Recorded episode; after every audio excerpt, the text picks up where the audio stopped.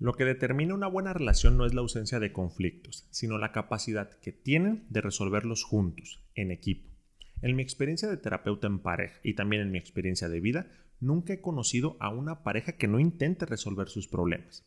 El detalle es que en el mejor de los casos esos intentos por solucionar los problemas solamente quedan en soluciones breves, duran muy poco tiempo y poco después se regresa nuevamente a los mismos comportamientos o a las mismas actitudes que generan conflicto. En este episodio vamos a hablar de maneras efectivas de comunicar los conflictos en la relación, esperando que encuentres algunas estrategias que puedan ser útiles y mejoren tu relación de pareja. Mi nombre es Manu Valverde, maestro en psicoterapia cognitivo-conductual y te doy la bienvenida a Mente Flexible, el podcast, un espacio que se crea por la importancia que tiene la flexibilidad psicológica para vivir realmente una vida valiosa. Cómo aceptar una emoción desagradable, qué puedo hacer cuando mi cabeza no para de pensar, cómo identificar qué es lo realmente valioso para mí y lo más importante, de qué manera puedo comenzar a realizar cambios. Aquí te platicaré lo que voy aprendiendo y estoy aplicando en mi vida esperando que lo que te comparto pueda motivarte a cuidar de tu salud mental. Hola, ¿cómo estás? Qué gusto saludarte y tenerte de vuelta en un nuevo episodio de Mente Flexible, el podcast. Como ya lo escuchaste en la introducción, vamos a hablar sobre las relaciones de pareja, centrándonos específicamente en cómo solucionamos los conflictos, a lo mejor algunas estrategias que no pueden ser muy útiles o que no te han resultado tan efectivas y te daré algunas recomendaciones, incluso paso por paso, de cómo intentar resolver los conflictos. Pero me gustaría comenzar hablando un poquito de dónde viene la información y si estás escuchando esto, el libro se llama Terapia Integral de Pareja Paso a Paso. Si lo estás viendo en YouTube, ahí te estoy mostrando el libro, escrito por Jorge Barraca y José Manuel Sánchez Olit.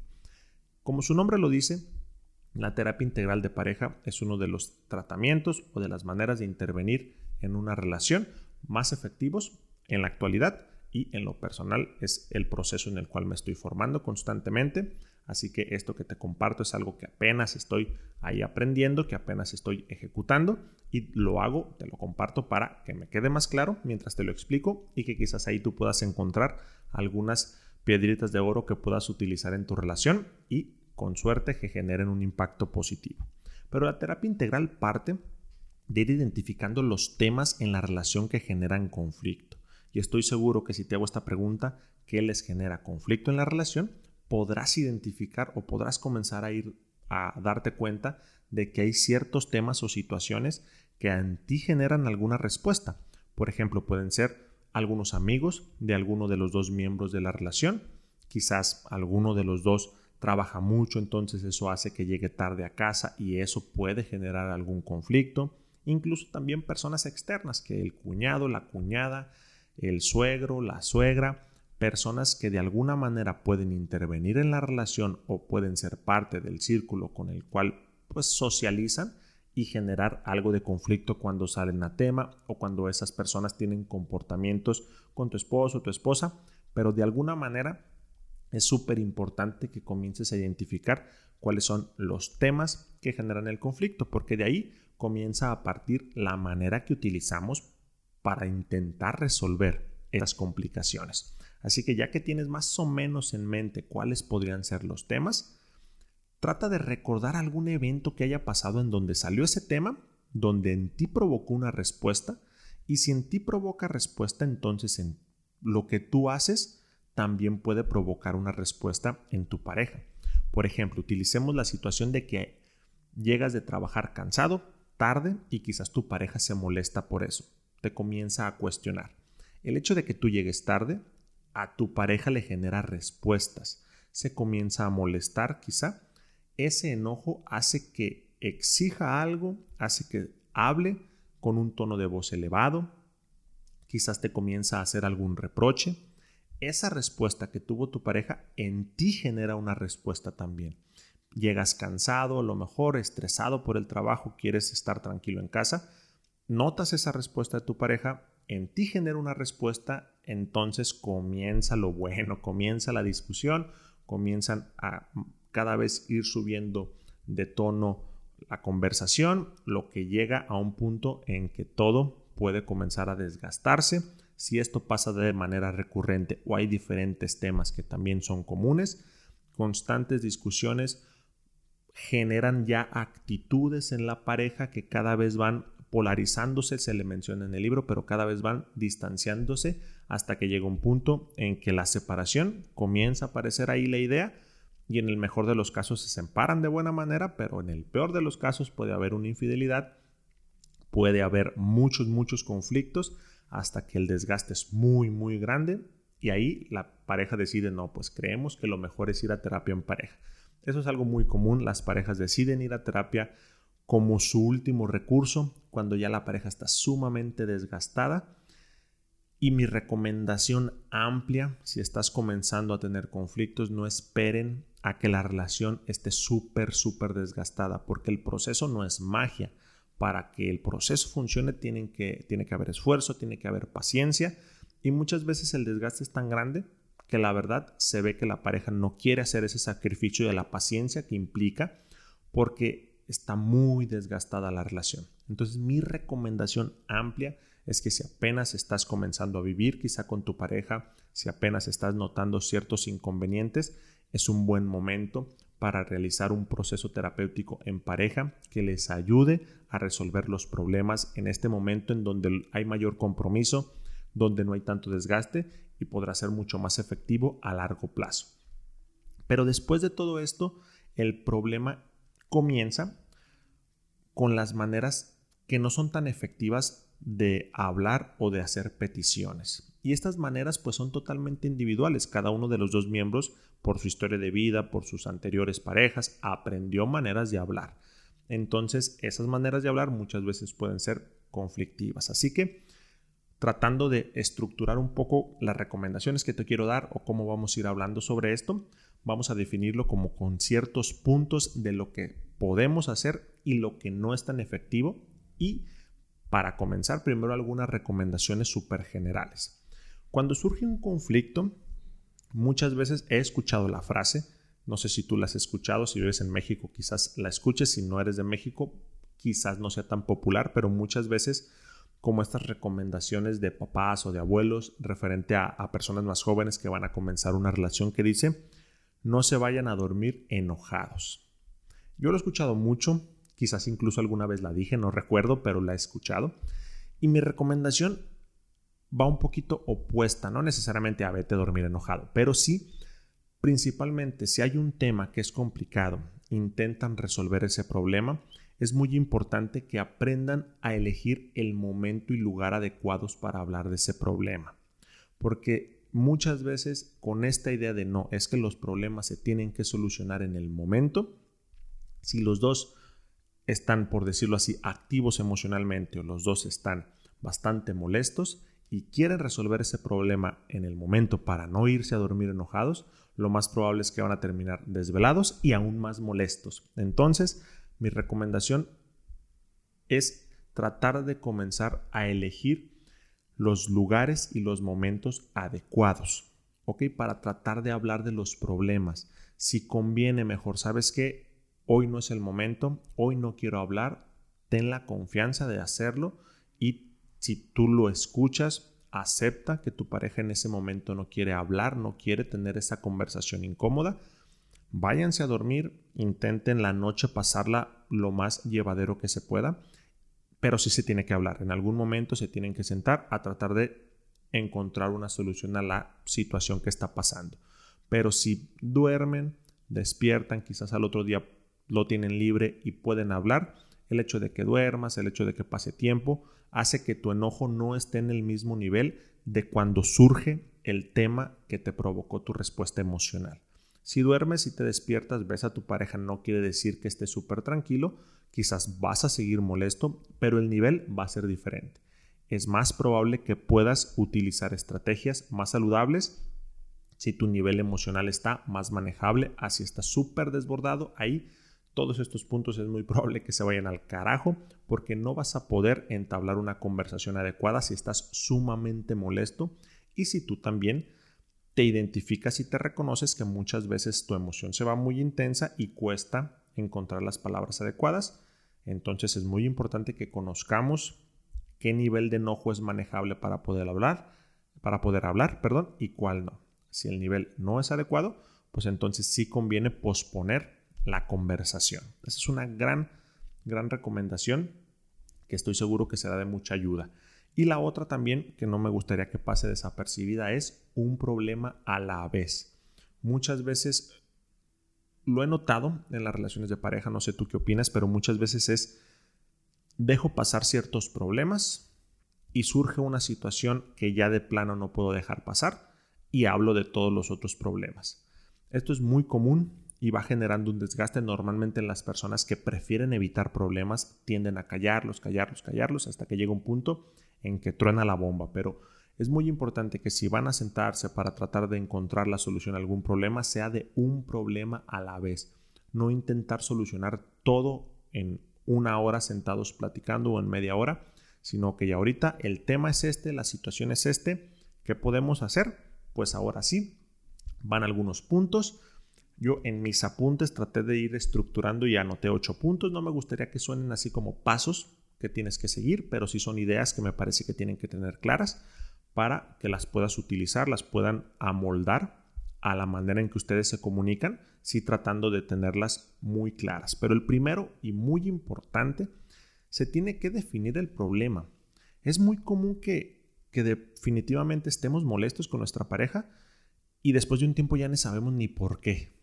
Seguro que te ha pasado, creo que a lo mejor en algún momento has dicho, pues estoy molesto, pero ya no me acuerdo.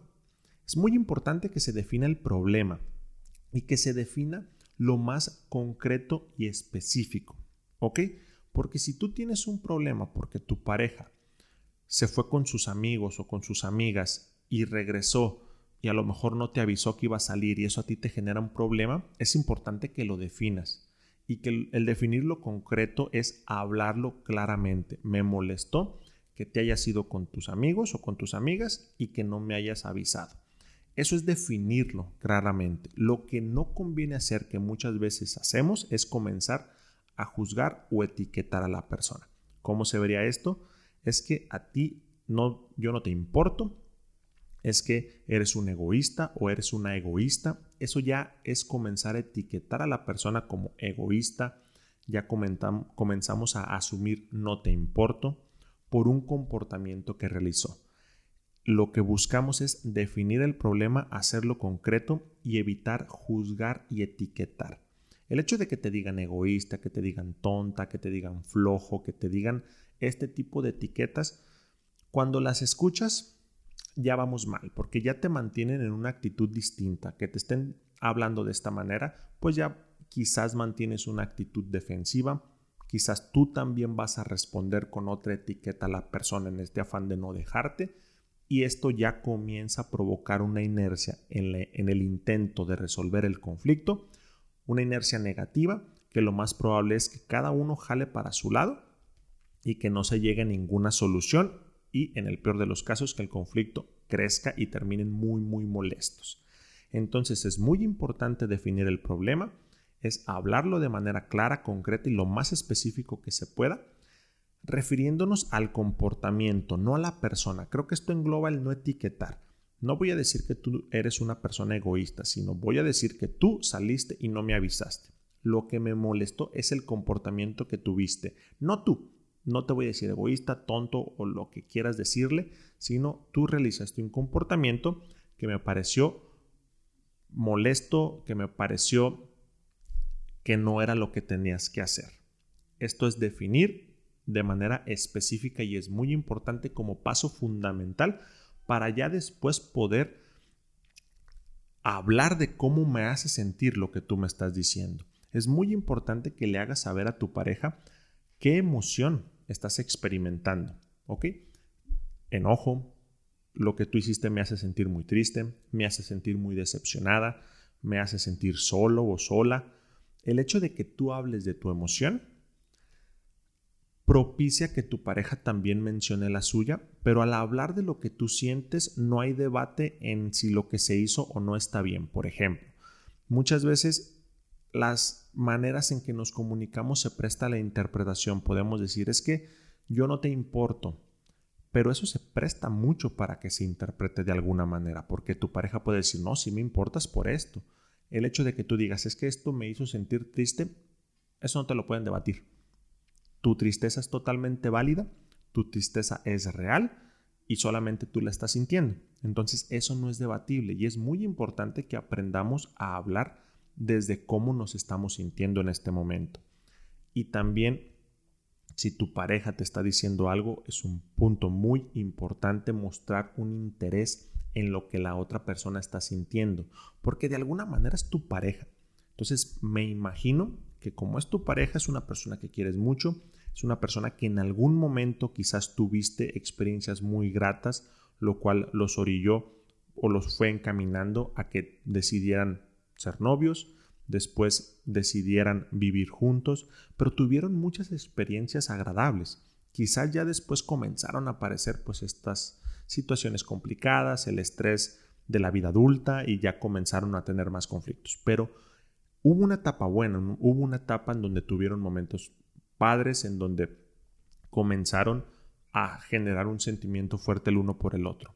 Entonces, es muy importante comenzar a identificar que tu pareja es alguien importante para ti en caso de que tú quieras estar con tu pareja y si estás escuchando esto, pues a mí me dice que si quieres hacer un esfuerzo por mejorar tu relación. Entonces, el mostrar un interés en el sentir de la otra persona será de mucha ayuda, porque si tú muestras un interés y además asumes la responsabilidad, si dices, si tú eres la pareja que se fue con sus amigas y no avisó, pues asumes que no fue lo mejor porque sabes que quizás tu pareja esperaba que le avisaras o esperaba que hicieran alguna otra cosa juntos y tú te fuiste. Entonces asumes que tienes algo de responsabilidad. Si entramos a una conversación en pareja para intentar resolver un problema con esta actitud, con la actitud de me importa mi pareja, me importa lo que siente y tengo la capacidad de asumir y reconocer si la regué, es muy diferente a entrar a una discusión a la defensiva en donde voy a intentar atacar y voy a intentar defenderme. Desde aquí ya es un cambio radical que yo lo he notado en las sesiones en la terapia de pareja, en mi experiencia con mi pareja también, y te reto que lo pruebes, ¿ok? Una vez que ya definiste el problema, trata de ir a la conversación con un interés en la emoción de tu pareja, con un interés genuino en que esté bien, y tratando de asumir las responsabilidades en caso de que tú consideres que las tienes. Si tu pareja y tú entran a una discusión, a una discusión, perdón, a una conversación para intentar resolver un conflicto con esta actitud, estoy seguro que notarán un cambio. Una vez que ya llegamos con esta actitud y definimos el problema que es, vamos a propiciar hablar, pero hablar enfocando la conversación a solucionar el problema no tanto al problema como tal, porque muchas veces nos enfrascamos en el problema y no proponemos ninguna solución. Si vemos el nombre de lo que estamos haciendo es solucionar conflictos, entonces si vamos a solucionar, vamos a propiciar que se hable de soluciones, de cosas que yo puedo hacer, de cosas que te pediría, pero sí tratar de centrar la conversación en cambios para la relación. ¿Ok? Y aquí es muy importante proponer soluciones. Básicamente el ejercicio se llama lluvia de ideas, entonces vamos a dar los dos ideas. Aún no vamos a centrarnos tanto en analizar cuál es la mejor, solamente vamos a hablar. Yo creo que esta es, esta es una idea buena, yo creo que esta podría ser la mejor, pero vamos a darnos cuenta de que hay soluciones. Ese es el punto importante de este punto, además de no centrarnos tanto en el problema, comenzar a proponer para que nos demos cuenta que hay soluciones a lo que nosotros consideramos que es un problema grande. Una vez que ya se hizo esta lluvia de ideas, pues ahora sí ya intentamos elegir cuál es la solución más óptima para los dos. Muchas veces queremos la solución que solamente tiene beneficios para mí, pero la idea de este ejercicio y de tratar de encontrar maneras efectivas de solucionar los conflictos que aparecen es que los dos tratemos de salir beneficiados. Lógicamente aquí entra como una flexibilidad en que a lo mejor algunas veces me va a tocar ceder en algo y algunas veces a mi pareja le va a tocar ceder. No conviene tanto a largo plazo que todo el tiempo una persona ceda y viceversa. Entonces vamos a tratar de analizar las respuestas que ya dimos y encontrar la solución que a los dos nos deje más satisfechos, ¿ok? Una vez que ya encontramos, ok, este es el problema, vamos a intentar resolverlo de esta manera. Es muy importante, incluso hasta en mis apuntes lo puse en mayúscula, especificar el cambio concreto en la conducta de cada uno de los dos miembros. El detalle con las soluciones a corto plazo, cuando se llega a un acuerdo y a largo plazo no es duradero, es que realmente no se cambia. Si queremos solucionar el problema, uno de los dos miembros o los dos miembros tienen que cambiar la manera en que se están comportando. Si no, sinceramente, no va a funcionar. Así vayan con los autores de este libro, que son psicólogos reconocidos internacionalmente. Si uno de los dos no va a propiciar un cambio, así esté uno de terapeuta y el otro de ecoterapeuta y vayan a dos sesiones a la semana y cada sesión dura dos horas y intenten lo que intenten, si cada uno de los dos miembros no se compromete a realizar un cambio en su comportamiento, no va a funcionar. Entonces la solución de problemas implica identificar cuál es el comportamiento que yo debo de hacer o debo de dejar de hacer. Esto es súper importante. Y el punto final es tratar de llegar a un acuerdo lo más específico que se pueda. No dejar lugar a la interpretación. Por ejemplo, si se llega a un acuerdo de ¿Vas a ser más detallista conmigo? La palabra detallista no es para nada específica. Para mí detallista puede ser mandarte un mensaje de buenas noches o de buenos días y quizás tú detallista esperas que salgamos más, que de vez en cuando te escriba algo o que te dé un regalo. Entonces el acuerdo tiene que ser lo más claro y específico para los dos.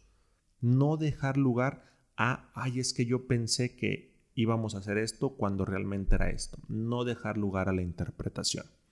Aquí están como que todos los puntos. Vamos a tratar de resumir todo el mapa, todo el panorama de lo que hablamos. Primero, súper importante ya que identificaste el tema que les genera conflicto, ya más o menos sabes lo que haces, que quieres dejar de hacer, principalmente en la manera de solucionar el conflicto.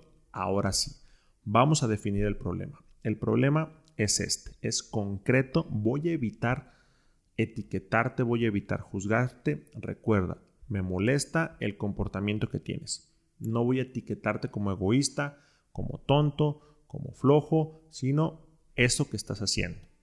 Después te expreso cómo me hace sentir y tú también me, me, lo expresas e intento mostrar un interés genuino porque eres la persona con la que quiero estar.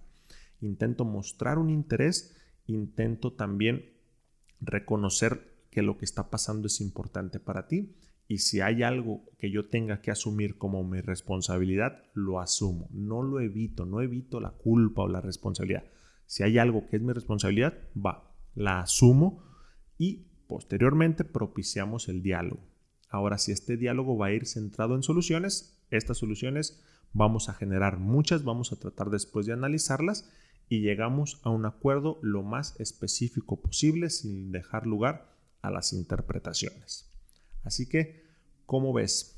Una manera quizá distinta de solucionar conflictos a la que normalmente pudieras hacer. Espero que este episodio te haya gustado, que haya sido claro y compártelo o escúchalo con tu pareja, tratando de que los dos comiencen a implementar esto, porque también es bastante común y esto lo he notado más y lo he platicado con algunos colegas y llegamos a la misma conclusión. Normalmente a veces acude a terapia la, una sola persona que intenta cambiar la relación. No es posible.